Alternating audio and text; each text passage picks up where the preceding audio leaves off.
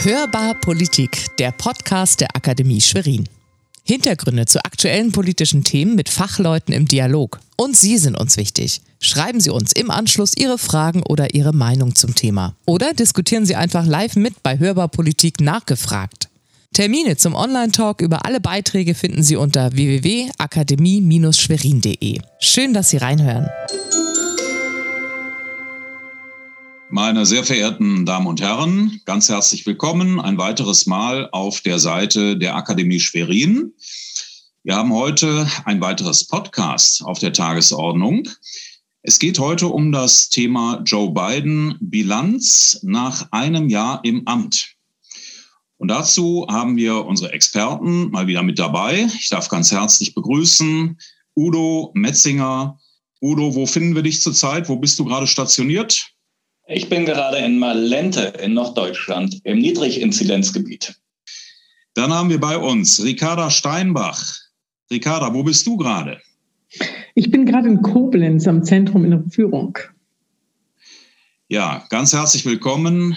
Meine Wenigkeit, Kinan Jäger. Ich befinde mich in Köln. Meine Damen und Herren, Joe Biden ist heute Thema. Sie alle werden sich erinnern, vor einem Jahr. Da gab es Stürme der Begeisterung, vor allen Dingen in Europa, dass Donald Trump die Wiederwahl nicht geschafft hatte. Und äh, man setzte große Hoffnungen auf Joe Biden, den demokratischen Kandidaten. Heute kann man an dieser Stelle schon festhalten, die Bilanz, die nach einem Jahr gezogen werden kann, ist wohl eher durchwachsen. Die Frage, die sich heute natürlich stellt, und die möchte ich dann auch gerne diskutieren mit äh, unseren Teilnehmern, ist, und ich formuliere das mal durchaus etwas provokant, ist Joe Biden vielleicht doch eher eine Luftnummer? Haben wir uns völlig überschätzt in diesem Mann? Oder ähm, kommt er vielleicht doch in die Gänge? Ich darf daran erinnern, dass wir nach den ersten drei Monaten seiner Amtszeit eigentlich auch noch sehr positiv gestimmt waren. Aber nach einem Jahr, wie gesagt, ähm, bröckelt doch etwas der Optimismus, vor allen Dingen hier in Europa. Und diese Frage möchte ich gleich mal weitergeben. Ich fange vielleicht mal an mit äh, dir, Udo, wenn dir das äh, recht ist. Ähm, wie würdest du das beurteilen? Ist äh, Joe Biden tatsächlich noch ein Hoffnungsträger für Europa oder ist der Mann mittlerweile abzuschreiben? Beginnt mittlerweile vielleicht sogar schon wieder die Präsidentendämmerung in Washington mit den letzten Regionalwahlen, die ja auch nicht gerade zugunsten der Demokraten verlaufen sind? Ja, lieber Kinan, vielen Dank für diese Eingangsfrage und all das, was du beschrieben hast, ist natürlich richtig. Die Wahlen sind nicht im Sinne der Demokraten gelaufen, zumindest die in Virginia nicht. Da haben sie deutlich verloren, gerade auch im Vergleich zum Ergebnis der Präsidentschaftswahl 2020. Ich würde allerdings sagen, dass Joe Biden den umsprechend entsprechend gut performt. Die Umstände sind ja alles andere als gut für ihn. Wir haben ein absolut polarisiertes, gespaltenes Land. Wir haben den One-Termer, der immer noch in seinem Lügengebäude lebt. Wir haben dieses digitale Ökosystem voller alternativer Fakten, in dem 34 bis 40 Prozent der Amerikanerinnen und Amerikaner leben. Wir haben die Pandemie, die dort auch in vierter, fünfter Welle wieder zugeschlagen hat. Der Impffortschritt, der am Anfang sehr gut lief, wo wir alle wirklich neidisch auf Amerika geblickt haben, ist zum Stocken gekommen, ganz einfach, weil viele, wir würden sie Querdenker nennen oder wie auch immer, also auch Hardcore-Republikaner sich aus den unterschiedlichsten Gründen nicht impfen lassen. Wir haben die Inflation, wir haben die Rohstoffpreise, wir haben Dinge, die auch bei uns zum Tragen kommen.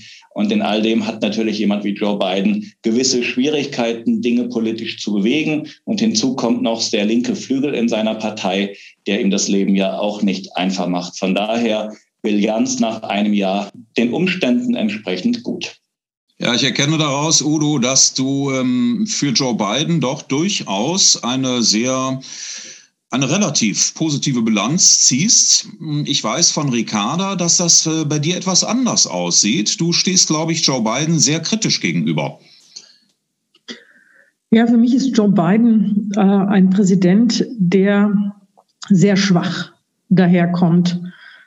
Ich möchte fast sagen, er ist der schwächste Präsident seit Jimmy Carter, äh, weil natürlich ein amerikanischer Präsident Beispiel geben soll. Er soll ja auch äh, ein wenig Leitbild führend sein, Führungsstärke äh, darbringen. Und für mich gibt es drei Punkte, an denen er eigentlich seine Führungsstärke verspielt hat. Nicht nur äh, das Thema Klima, welches er sich ja auf die Fahnen geschrieben hatte, ist im Moment äh, durchaus nicht so das Thema, was äh, den Amerikaner überzeugt. Zweiter Punkt ist für mich äh, die außenpolitische Bilanz und da komme ich auf Afghanistan, aber auch den Kontakt zum chinesischen Präsidenten.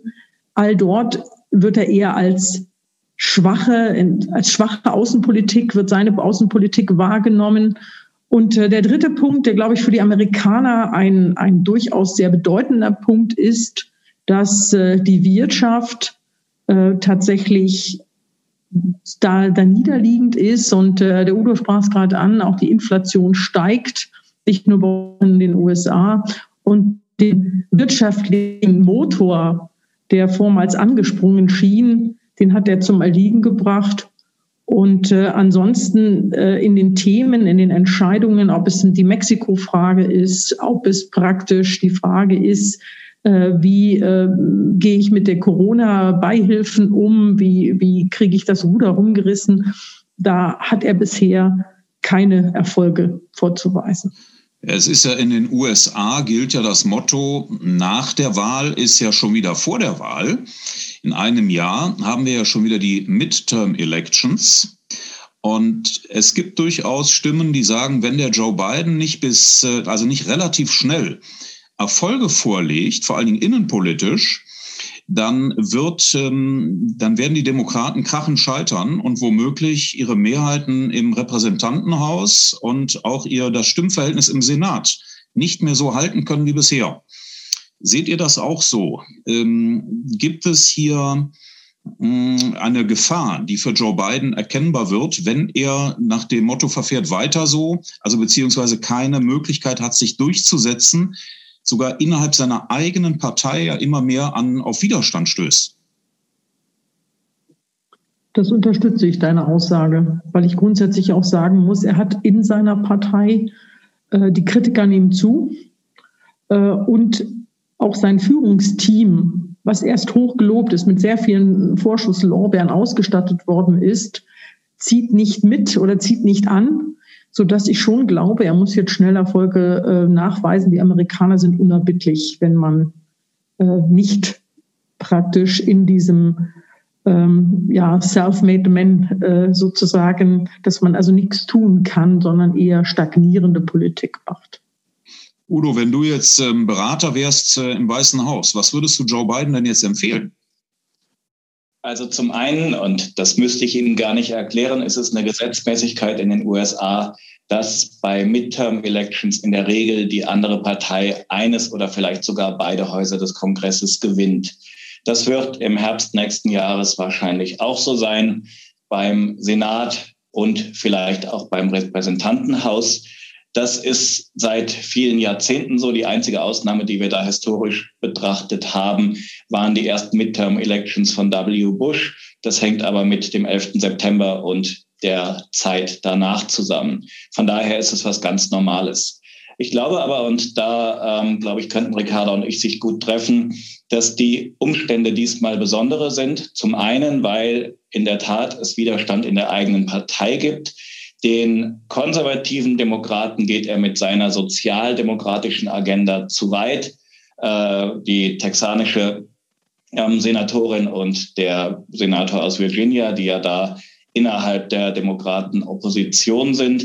Den Linken geht er nicht weit genug in seiner sozialen oder sozialistischen Agenda, so würde es Bernie Sanders wahrscheinlich benennen, so dass er zwischen diesen beiden Polen in seiner Partei gefangen ist und in der Tat vielleicht da auch nicht die nötige Führungsstärke hat, um irgendwie so die Partei hinter sich zu einen. Hinzu kommt aber noch, und das ist, glaube ich, die Schwierigkeit und die Besonderheit auch bei den nächsten Midterm Elections, dass Donald Trump immer noch eine große Rolle in den USA spielt.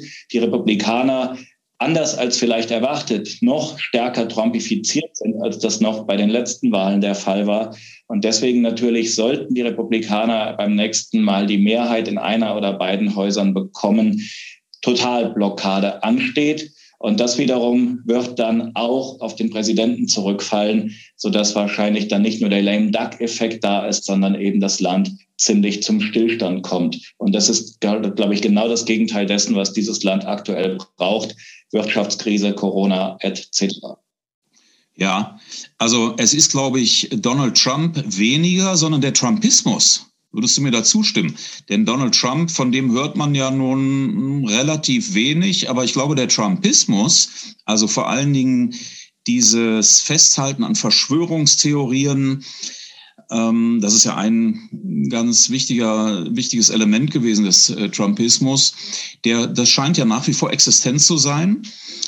Und ähm, die Losung, die Joe Biden mal rausgegeben hatte, America is back, die hat ja, glaube ich, heute keine Relevanz mehr. Wenn ich mir mal anschaue, was da im Moment los ist, also die großen Investitionspakete, die Joe Biden geplant hatte, die womöglich mal gerade mit der Hälfte der Summe, nämlich gerade mal 1,5 Billionen anstatt 3,5 Billionen vermutlich durchgehen. Ich glaube, das eine ist ja auch schon durchgegangen, aber das andere noch nicht. Das zeigt doch alles irgendwo eine gewisse Schwäche von Joe Biden und äh, vielleicht, Ricarda, du sagtest eben der schlechteste Präsident seit Jimmy Carter. Vielleicht trifft das doch irgendwo zu. Udo, was glaubst du? Also zum einen hat er das Paket durchbekommen, zwar nicht in der Höhe wie ursprünglich geplant, aber es ist durch, was auf jeden Fall ein Erfolg ist. Übrigens auch mit Unterstützung und deswegen wogen dann die, die, die demokratischen Stimmen nicht so schwer, die ja dagegen waren, auch von Republikanern. Das heißt, da in diesem kurzen Moment hat das funktioniert, was Amerika eigentlich immer ausgezeichnet hat, nämlich die Fähigkeit zum Kompromiss, auch über die Parteigrenzen hinweg. Von daher, dass er das geschafft hat, ist auf jeden Fall ein Erfolg, weil Joe Biden natürlich auch angetreten ist mit dem Versprechen, Amerika wieder zusammenzuführen, das Land irgendwie zu heilen. In diesem einen Punkt, glaube ich, kann er tatsächlich da einen Erfolg vorweisen. Donald Trump hat es nie geschafft, so ein großes Infrastrukturprojekt, was er auch gerne durchgesetzt hätte, durchzusetzen, weil seine eigenen Republikaner noch nicht mal dazu willens waren. Von daher ist das ein Erfolg. Bei dem anderen, dem großen Sozialpaket, nennen wir es einfach mal so, werden Abstriche gemacht werden müssen, ganz massiv. Aber ich glaube, für Amerika in Bezug auf Wettbewerbsfähigkeit und dass die Wirtschaft wieder zum Laufen kommt, ist es tatsächlich wichtig, dass die Infrastrukturgeschichte durch ist. Und du sagtest, dass die Wirtschaft nicht so läuft. Also die Arbeitsmarktdaten sind deutlich positiver als erwartet, trotz Inflation, trotz immer noch andauernder Pandemie. Also ich glaube, da wird sich etwas entwickeln. Äh, heißt natürlich nicht, dass das unbedingt auch sein Erfolg ist, genauso wie er nicht den Wirtschaftsaufschwung abgewirkt hat. Das liegt, glaube ich, immer nur sehr bedingt nur in den Fähigkeiten eines Präsidenten. Ja, Ricardo? Ja, ich wollte mich gerade einmischen äh, in, den, in die Wirtschaftsdaten. Ähm, tatsächlich ist ja auch Wirtschaftsdaten, einmal hat man ja die faktischen Daten und Fakt, Fakten und Zahlen, die wir vermeintlich äh, für die Wahrheit halten. Aber gefühlt ist im Moment äh, eine Wirtschaftsresignation am Spüren und durch die Inflation natürlich für die meisten Amerikaner deutlich weniger Geld im Portemonnaie. Zum anderen, und Udo, da bin ich ganz bei dir, äh, um Amerika zu verstehen, muss man verstehen, dass praktisch soziale Maßnahmen für die Amerikaner etwas sind, was sie nicht verstehen. Soziales Engagement ist ein, ist ein eigenes Engagement. Ähm, Solidarität ist äh, nicht so wie bei uns äh, über den Staat zu machen, sondern wird aus dem eigenen Antrieb heraus gemacht. Und zum anderen natürlich, und das finde ich auch nochmal wichtig zu sagen, deshalb auch dieses Sozialpaket, was wir aus Europa wichtig finden, wir beobachten ja natürlich die Amerikaner aus der europäischen Brille heraus. Da ist für uns immer das große Thema, dass wir nicht verstehen, wieso man nicht die Sozialmaßnahmen wünscht. Aber ein Amerikaner ähm, ist tatsächlich äh, für ihn das wichtig, dass er den Antrieb bekommt, Investitionen bekommt. Die Infrastruktur ist ein wichtiges Thema, was man äh, natürlich mit hineinbringt. Da sind, da sind auch viele Hausaufgaben zu machen. Aber die Glaubwürdigkeit, es gibt sehr viel Kritik auch gegen dieses Infrastrukturpaket. Da bin ich bei der Kindern. Also da habe ich auch viel gelesen dazu, wo man sagt, also man kritisiert das. Und was ich, glaube ich, auch nochmal wichtig finde zu benennen. Äh, interessant ist, dass dieser Trumpismus, so wie du ihn bezeichnet hast, Kinan, im Moment ähm, tatsächlich die Republikaner, so wie uns wurde gesagt, sie wurden gespalten dadurch. Im Moment ist tatsächlich äh, glaube ich, dass so eine Art kleiner Einheitsdeal, den man macht in der, äh, zwischen den Republikanern und ähm, auch schon unter, unter der demokratischen äh, Vorgängerin sozusagen, Hillary Clinton, hat sich gezeigt, und das will ich auch nochmal bestätigen, oder da bin ich ganz bei dir, die Demokraten sind auch eine gespaltene Partei und höchst gespalten, was natürlich in, in diesem Punkt, und das hat man sich ja auch von Joe Biden erwartet, deshalb auch mit seinem Team. Er hat ja aus verschiedenen Facetten Leute in sein Team geholt, um diese Partei zu einen. Aber die Demokraten sind auch höchst gespalten untereinander. Ganz genau, weil in der Tat auch ihr eigenes digitales Ökosystem haben. Also die Linken bei den Demokraten unterscheiden sich da gar nicht so sehr von den Trump-Anhängern. Das ist, glaube ich, eine Herausforderung für westliche Demokratien insgesamt, ne? dass wir uns so in Parallelwelten, Parallelgesellschaften aufgespalten haben und uns das abhanden gekommen ist, was früher mal wichtig war, nämlich die Existenz einer gemeinsamen Diskussionsgrundlage, über die man trefflich streiten kann. Aber in dem Moment, wo ich der Meinung bin, der andere hat andere Fakten als ich, weil ich mich aus anderen Quellen informiere, hat Demokratie und demokratischer Streit letztendlich ja das demokratische System als solches ein großes Problem. Von daher, ja, das ist ein Problem, was Joe Biden hat. Kindern. Äh, kommen wir vielleicht an dieser Stelle auch nochmal zu den außen- und sicherheitspolitischen Verhältnissen. Wir müssen uns hier in Europa natürlich auch mal die Frage stellen, wenn Joe Biden weiterhin so agiert, wie er es zurzeit tut, ist er für uns damit weiterhin auch noch ein Partner oder ähm, steigt er möglicherweise in die Fußstapfen von Donald Trump? Ich denke dabei an Afghanistan, wo er die Europäer ja doch ziemlich versetzt hat mit äh, einem doch sehr überzogenen, überschnellen Abzug oder Rückzug. Und ähm, er hat ja damit auch die Europäer quasi desavouiert. Ich denke auch an den Atomdeal, den U-Boot-Deal, Entschuldigung, äh, mit, mit Australien, wo er den Franzosen vor den Kopf gestoßen hat. Nur mal so als Beispiele. Wie würdet ihr das beurteilen? Sollen wir auch weiterhin an Joe Biden als Partner festhalten? Oder sollen wir doch lieber den Worten der Bundeskanzlerin folgen, dass, äh, dass man sich in Zukunft vielleicht doch auch ähm, nicht mehr so ganz auf die früheren Verbündeten verlassen kann, ein Stück weit vielleicht eher auf sich selber sich verlassen muss. Udo, du hast dich gemeldet. Ich bin gespannt auf deine Antwort. Ich würde nicht sagen, dass Amerika uns versetzt hat, weil das ist ja immer eine Frage der, der Bewertung. Ähm, du hast ein Date, Kinan, und das Date sagt, ich bleibe heute Abend bis zehn. Und wenn du dann um halb elf plötzlich sauer bist, dass sie um zehn gegangen ist, ist die Frage, wer da wen versetzt hat, beziehungsweise ob deine Erwartungen nicht zu groß waren. Die Ansage war sehr klar und so war die Ansage der Amerikaner sehr klar. Zum 31.08. sind wir raus.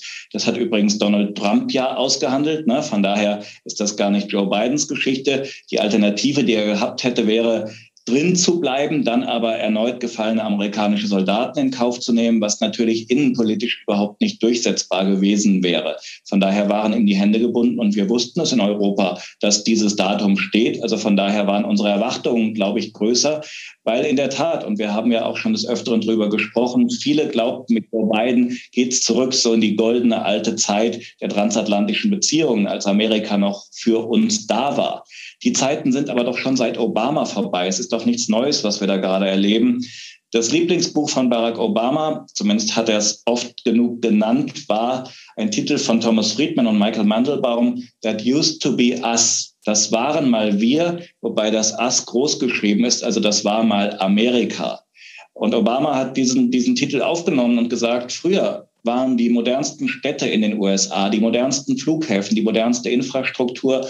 Heute muss er nach Bangkok fliegen, um den modernsten Flughafen der Welt zu sehen, muss nach Dubai, um das höchste Gebäude der Welt zu sehen. Und deswegen ist die Zeit, und das hat Obama 2008 gesagt, des Nation Buildings abroad vorbei, weil es jetzt um Nation Building at Home geht. Und genau das ist die Agenda von Joe Biden, die Nation wieder aufzubauen, auch wirtschaftlich, um vor allem, und das ist ja das außenpolitische Ziel dahinter, konkurrenzfähig zu China zu bleiben. Das ist jetzt die Frage, welche Reaktionen folgen denn jetzt tatsächlich daraus für uns und womöglich auch für China? Das ist ja auch noch ein Punkt, den man hier nochmal besprechen muss. Denn äh, China gegenüber haben die USA ja auch einen ganz anderen Standpunkt. Der ist ja mehr geopolitischer Natur. Während wir Europäer ja eigentlich mehr so uns auf die wirtschaftspolitischen Dinge konzentrieren, wenn wir über China sprechen. Ricarda. Ja, ich hab, äh, fand auch spannend, äh, diese These natürlich zu sagen, ähm, die du auch gebracht hattest, nochmal ganz klar zu machen, was erwarten wir oder was wollen wir. Ich glaube, wir, wir irren, wenn wir glauben, dass die Amerikaner eine Außenpolitik nach Präsidentenlesart machen. Also außenpolitisch sind sie eigentlich höchst stabil und glaubwürdig. Also sie äh, sind jetzt nicht so wechselwirkend, wie wir das auch gerne haben, weil es ist völlig verständlich, den U-Boot-Deal von amerikanischer Seite voranzutreiben und sich Partner wie Japan und Australien und so weiter an Bord zu holen, wenn man geopolitisch sich oft über den Pazifik oder an den Pazifik auch orientieren muss. Gegenküstenverteidigung spielte immer wieder eine wichtige Rolle. Natürlich, und das finde ich nochmal wichtig, äh, in dieser Außenpolitik Obama, äh, Udo, du hattest den, den äh, Präsidenten Obama mit hineingebracht. Der hatte natürlich ähm, durch seine Aura schon ein Charisma. Herr Biden hat ein Charisma, was natürlich auch in China eher Schwäche äh, signalisiert. Also wir reden heute mehr darüber, ob er, wie gesagt, aus dem Flugzeug gestolpert ist, als dass er jetzt irgendwie ein Charisma nach außen bringt. Und ich fand auch diesen Vergleich sozusagen mit der Verabredung ganz wichtig.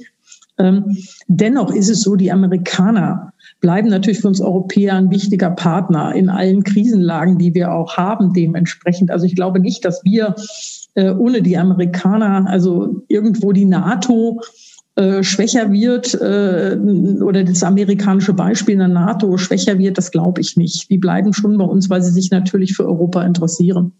Und Afghanistan, und das ist angesprochen, natürlich ist es ein Missverständnis, wenn praktisch wir als Bundeswehr sozusagen immer, wir sind die guten Soldaten sozusagen, die Good Guys und die Amerikaner sind die Bad Guys, weil sie praktisch handeln, weil sie auf den Mob Schüsse abfeuern und weil sie handlungsfähig sind.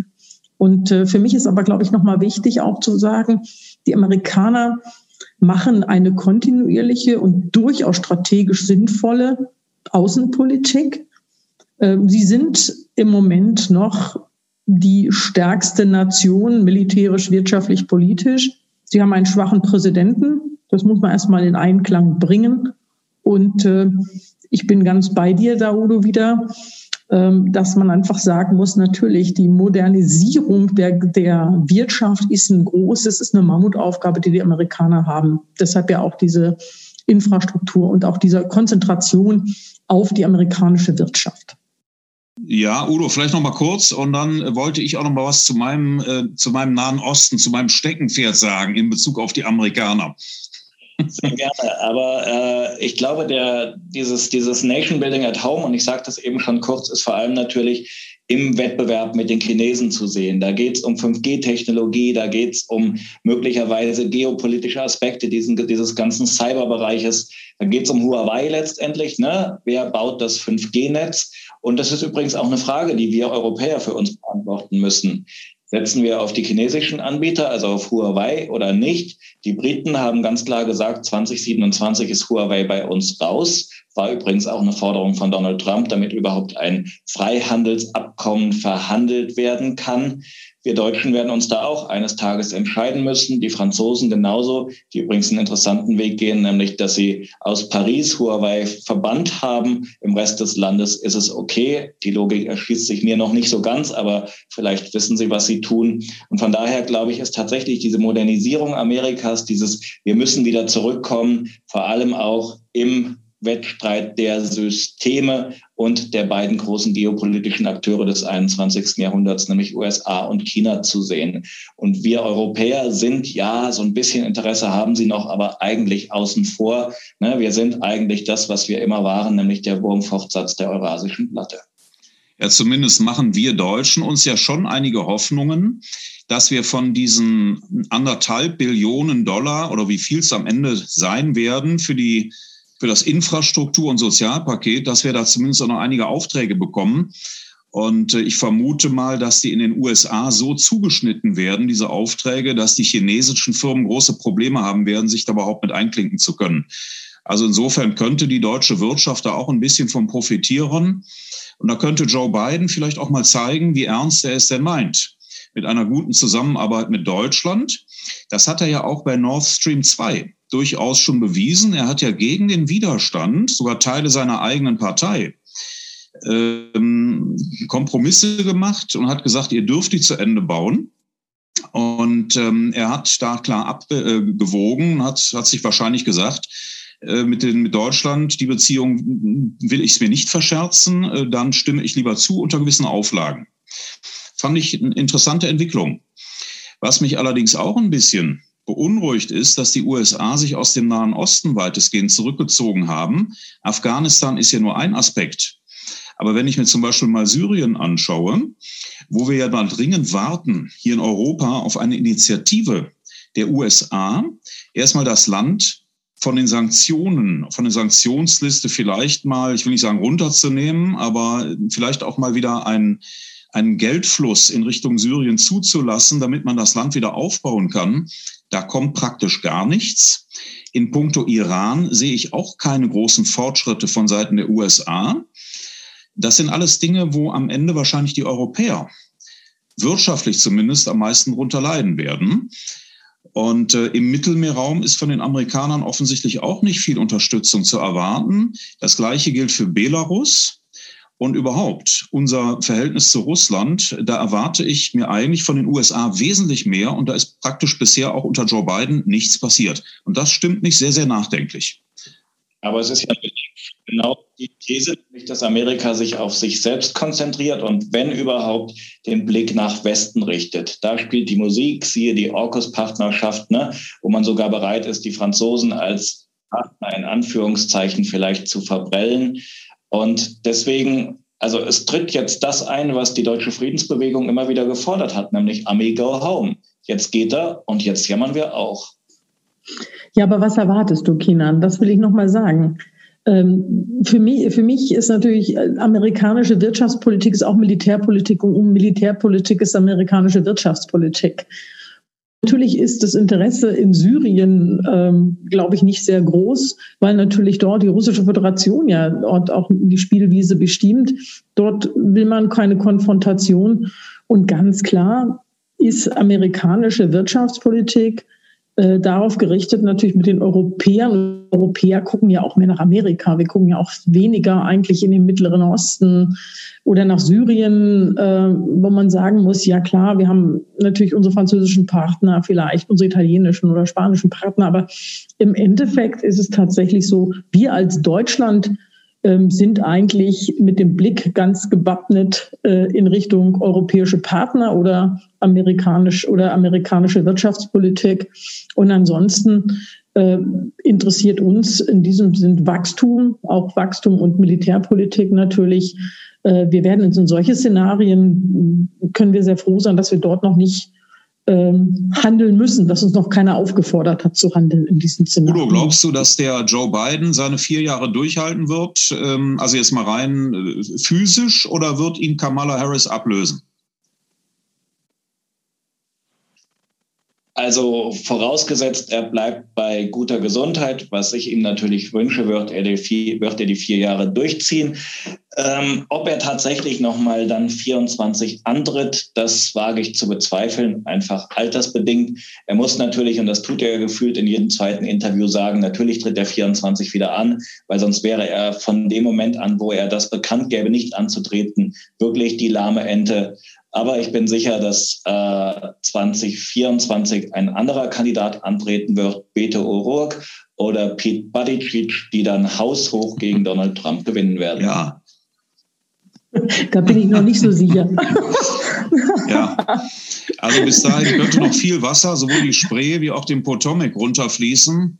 Da kann auch noch viel passieren, auch in Bezug auf China. Das dürfen wir nicht vergessen, denn gerade in puncto China ist unglaublich viel Eigendynamik im Spiel.